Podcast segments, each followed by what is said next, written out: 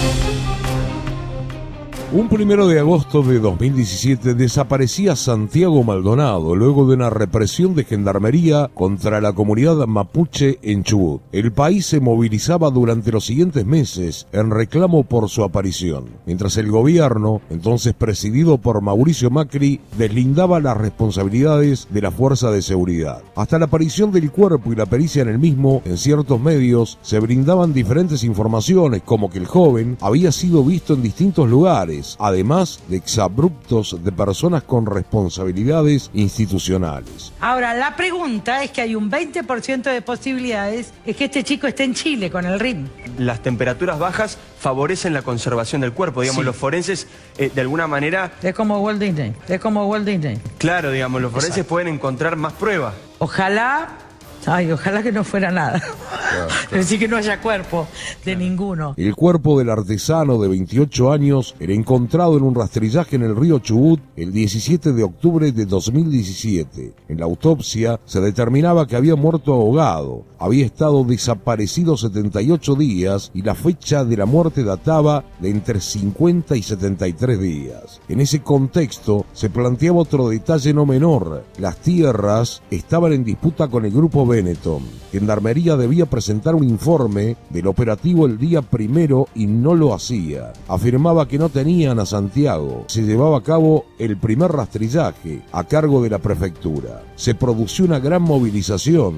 Patricia Bullrich, ministra de Seguridad entonces, hacía declaraciones en el Senado. Yo no voy a hacer la injusticia de querer tirar un gendarme por la ventana. Decía que los vehículos que habían participado en la represión fueron puestos inmediatamente a disposición de la justicia cuando se conocería luego habían sido lavados previamente. Un amigo testificaba que al día siguiente de la represión había llamado el celular del joven siendo atendido por 22 segundos. Un apoderado de la empresa de telefonía comunicaba a la justicia que la llamada efectivamente había existido. La carátula de la causa pasaba a desaparición forzada de personas. En septiembre, luego de una marcha, había una feroz represión en Buenos Aires. El juez Otranto ordenaba otro rastrillaje sin dejar participar a la familia. Era removido y quedaba a cargo el juez Lieral. Se conocían audios de las comunicaciones entre los gendarmes en donde se deslizaba que el joven había sido llevado a una camioneta de la fuerza.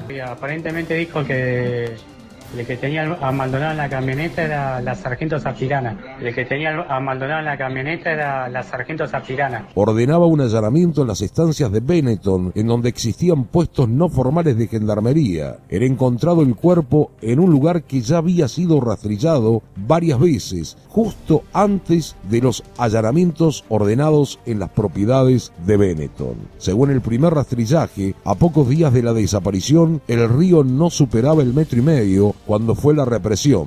Se indicaba que era imposible que un adulto se hubiera ahogado allí. Confirmaban que era Santiago Maldonado. Se conocía luego el informe Prüger, que cuestionaba al informe oficial de la autopsia. El juez Geral ordenaba en 2019 el cierre de la causa sin imputados. Su hermano Sergio es quien habla siempre en nombre de la familia. O sea, hay una ventana de 78 días que nadie nos pudo explicar dónde estuvo Santiago. El primero de agosto de 2017 se producía la desaparición de Santiago Maldonado, siendo encontrado su cuerpo meses después, mientras su familia espera aún respuestas. El día 5 de agosto, 12 de agosto y 18 de septiembre con 400 efectivos. El cuerpo no estaba ahí, pero sí apareció misteriosamente el 17 de octubre, en un lugar que era como este, más chico que este estudio, eh, en una profundidad de 50 centímetros de agua.